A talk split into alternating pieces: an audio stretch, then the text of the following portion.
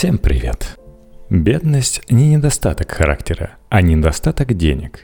Этими словами молодой историк и мыслитель Рудгер Брегман начал свою лекцию на TED о необходимости введения системы безусловного базового дохода.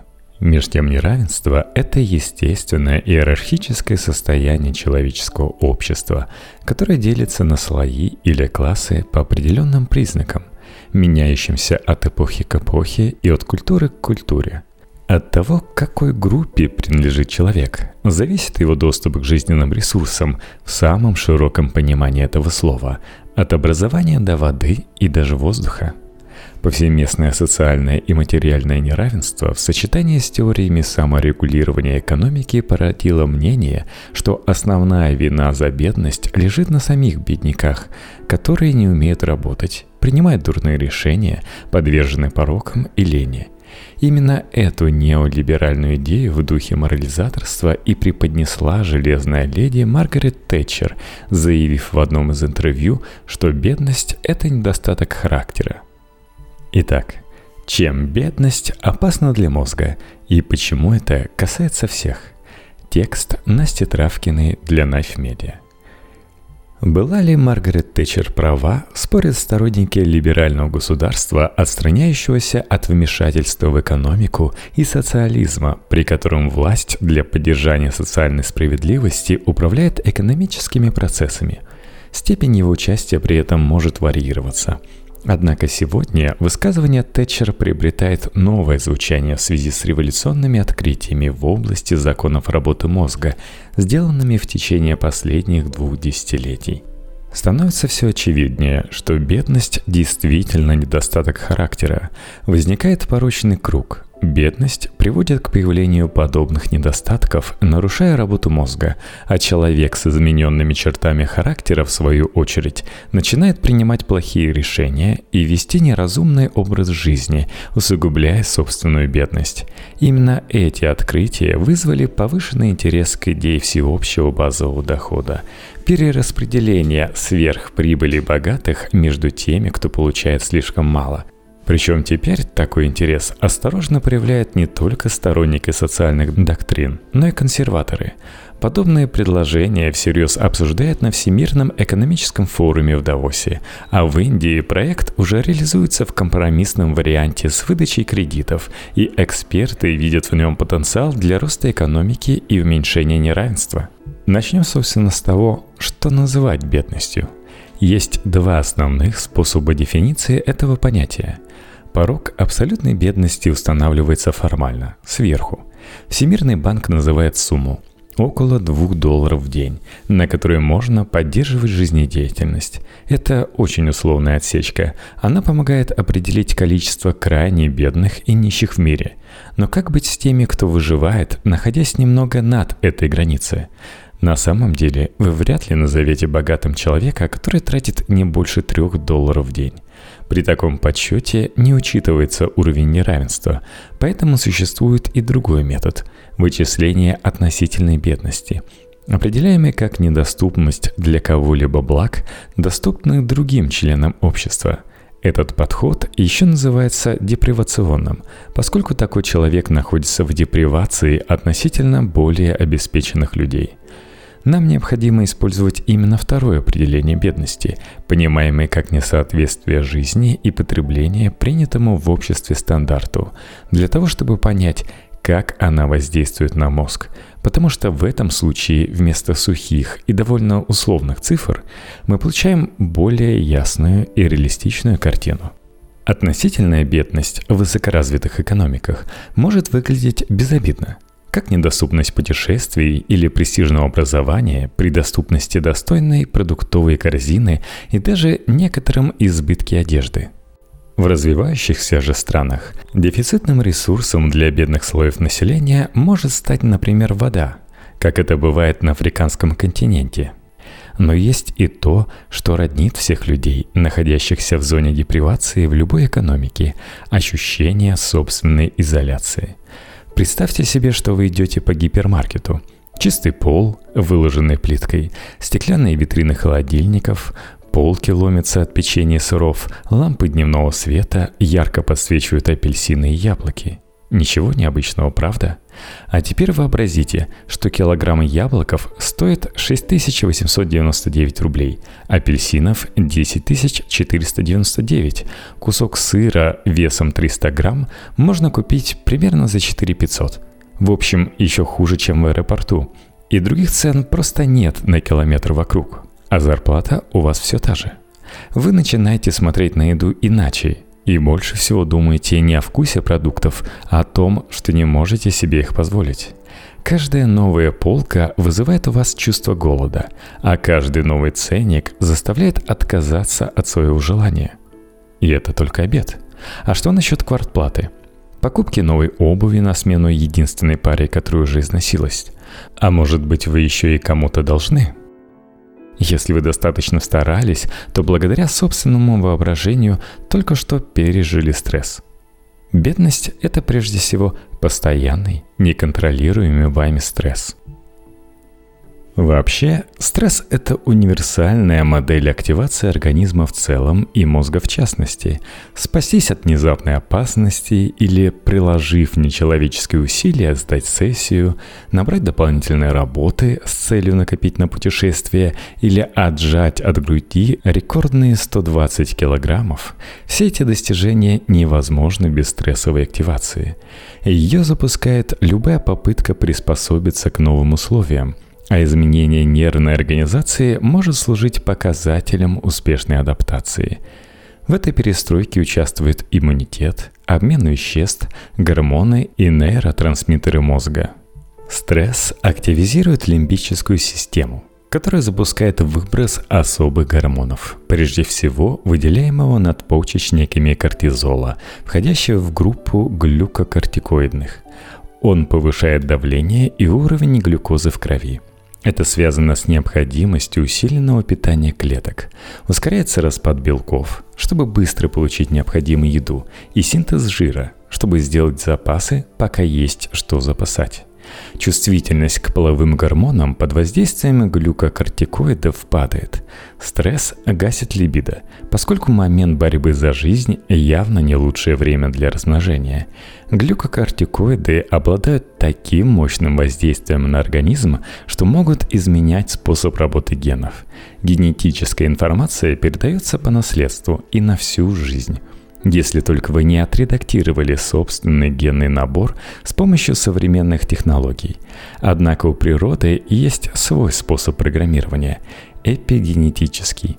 Расставляя особые химические метки на молекулах ДНК, организм может вносить серьезные изменения в работу генов. Например, имитировать отсутствие генной информации – в этом случае он, фигурально выражаясь, вешает ярлык не для чтения – так вот, глюкокортикоиды как раз обладают способностью расставлять такие метки. Это значит, что периоды стресса изменяют генетическую инструкцию, по которой развивается, отстраивается и функционирует организм. В зависимости от условий генная экспрессия преобразуется по-разному, но очевидно, что как острый, так и хронический стресс физически меняет наше тело и мозг. В самом мозге со стрессовым ответом связано несколько основных областей. Впервые чувствительность к глюкокортикоидам была обнаружена в гиппокампе, отделе во многом ответственном за когнитивные функции и память.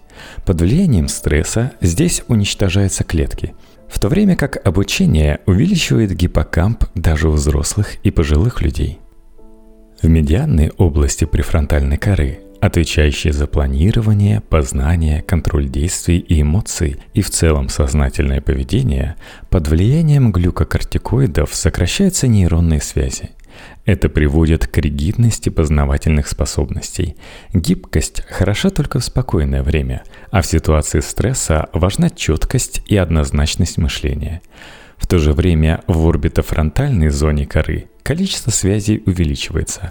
Эта область не очень хорошо изучена, но сейчас считается, что она отвечает за адаптивное обучение и способность к мотивации, а рост числа связей в ней может быть вызван необходимостью сохранять бдительность и быстро привыкать к новым механизмам поощрения – Миндалина, часть формирующей эмоции лимбической системы, при стрессе работает очень интенсивно.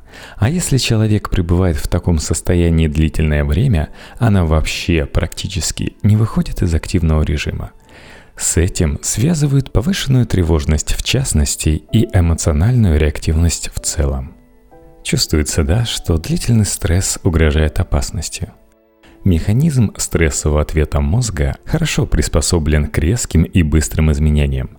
Он позволяет активировать организм для наиболее эффективной реализации стратегии «бей или беги».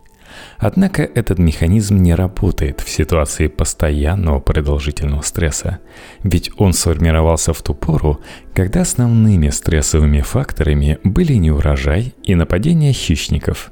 Эти сиюминутные невзгоды наши предки могли пережить и вернуться в нормальное состояние. Злую шутку с современным человеком играет способность нашего тела поддерживать гомеостаз даже в самых диких условиях.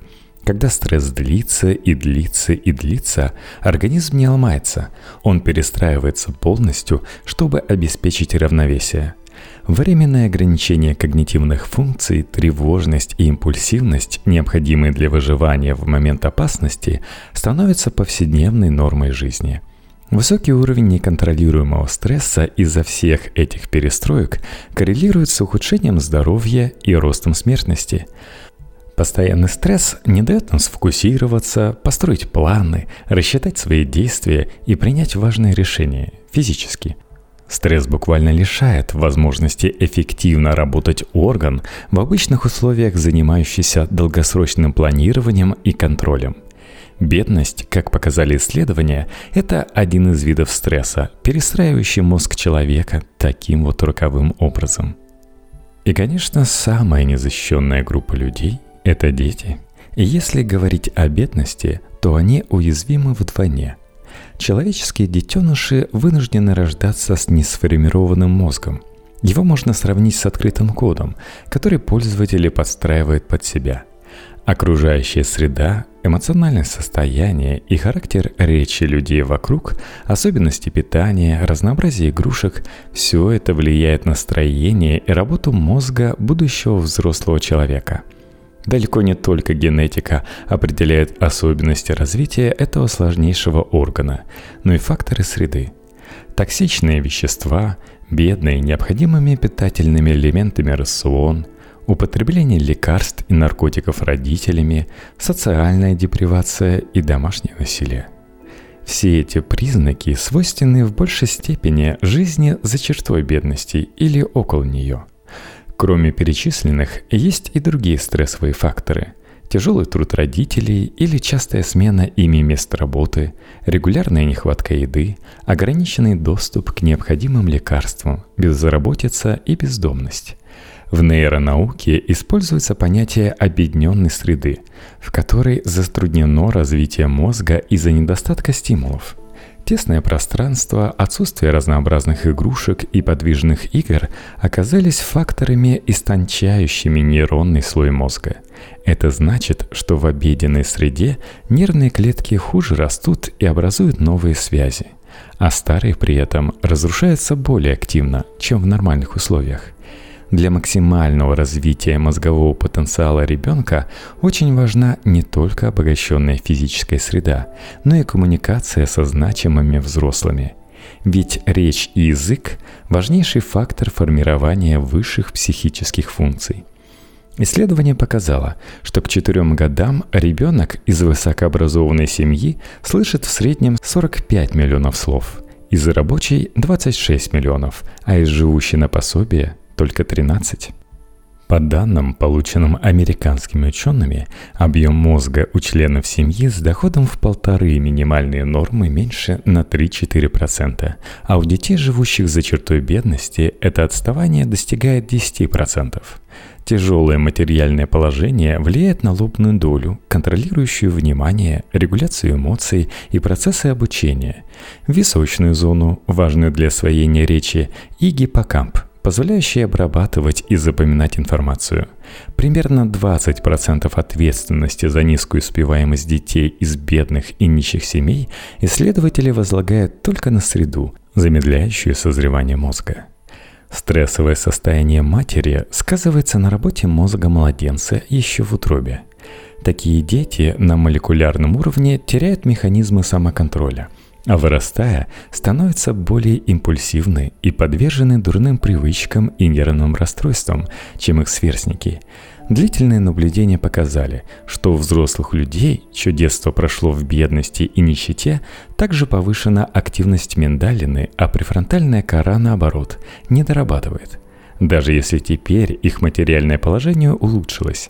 Это значит, что они по-прежнему чересчур импульсивны, испытывают тревогу по каждому незначительному поводу, остро реагируют на стресс, а их познавательные стратегии недостаточно гибкие – Часто людям из бедных семей труднее контролировать свои эмоции, равно как и тем, кто страдает депрессией, тревожными и посттравматическими расстройствами. Гармоничное развитие префронтальной коры и лимбической системы играет ключевую роль в принятии решений, постановке целей и умении их достигать, формировании навыков самоконтроля – то есть в выработке именно тех качеств, которые мы связываем с социальным успехом и экономическим благополучием. Логос контроля – психологическое свойство личности, когда человек принимает ответственность за свою жизнь на себя. Люди, растущие в стрессе, постоянно испытывающие чувство беспомощности, вырабатывают внешний локус контроля – мироощущение, при котором они не имеют влияния на свою жизнь и склонны делегировать ответственность за нее на других или на внешние обстоятельства. Ну ладно, это дети. А что же происходит с нашими стариками? Ведь естественное старение организма не обязательно влечет за собой ухудшение познавательных функций. Сегодня мы не можем бороться со старостью как с окислительным процессом, но умеем во много раз повышать качество жизни пожилых людей – Важнейшие факторы здоровья мозга в этом возрасте – хорошее кровообращение и сбалансированная диета. Однако кроме них, огромное значение имеет так называемый когнитивный резерв – сумма интеллектуальной работы мозга. Самообразование, освоение новых навыков, вообще любая интеллектуальная деятельность. Чем сильнее мы загружаем мозг такой работой, тем он активнее и моложе – а чем он активнее, тем лучше компенсирует потерю клеток, вызванные возрастными изменениями. Социальные связи тоже очень важная составляющая этого мозгового капитала. У пожилых людей, имеющих друзей и проводящих досуг в обществе, не ухудшается или во всяком случае ухудшается значительно медленнее. Познавательные функции, вещество мозга сохраняет достаточно высокую плотность, и они принимают более эффективные решения, чем их одинокие сверстники. Очевидно, что живущим в бедности старикам недоступны ни социальный досуг, ни хорошее питание, ни любительские спортивные нагрузки, ни самообразование, потому что они изолированы от общества, отгорожены стеклянной стеной материального неблагополучия и имеют проблемы с удовлетворением даже базовых потребностей и получением медицинской помощи – их мозг под воздействием постоянного стресса, а не старости, функционирует намного хуже, чем мог бы. Вспомните свое удивление при взгляде на группу 90-летних туристов из немецких пансионов. Они двигаются, смотрят иначе. В глазах читается интерес и понимание.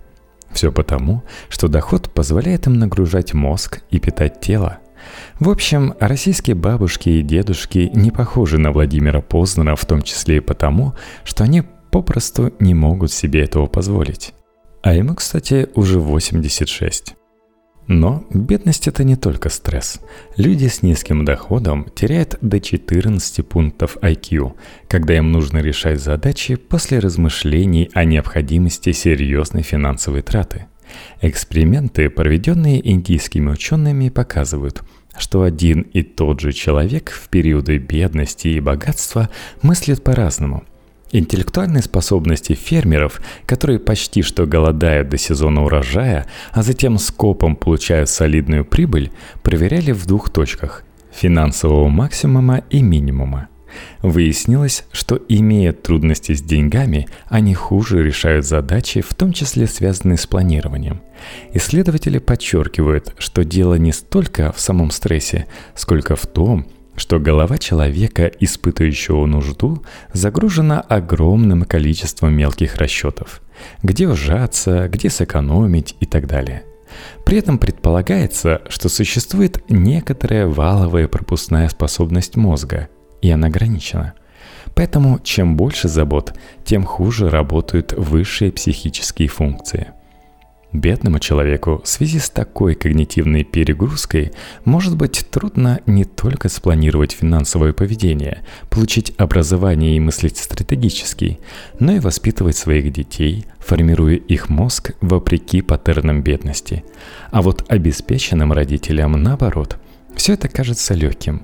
Задавать наводящие вопросы, вовлекать ребенка в принятие решений, прислушиваться к его желаниям, позволять ему исследовать и заваливать маму и папу бесконечными «как», «зачем», «почему», обучать сдерживанию импульсов в обмен на долгосрочные вознаграждения. Но наука показывает, что финансовые трудности могут физически лишать нас умения поступать правильно и разумно – Таким образом, бедность поколениями воспроизводит себя на уровне мозговой структуры и эпигенетических особенностей. Но, конечно, наш мозг пластичен. Среда влияет на него не только в детстве, но и в течение всей жизни, хотя не так интенсивно. Выросший в бедности человек способен изменить работу своего мозга с помощью нейроменеджмента и обучения – но этого очень трудно добиться, не преобразуя среду вокруг, не делая ее более дружелюбной, полной возможностей и стимулирующей к познанию. Если тренировка мозга находится в зоне личной ответственности, то изменение среды и устранение колоссального неравенства – безусловно коллективная задача. В связи с открытиями в области нейропластичности сегодня ее стоит рассматривать не только в контексте благотворительности, а с точки зрения социальной необходимости и всеобщего блага.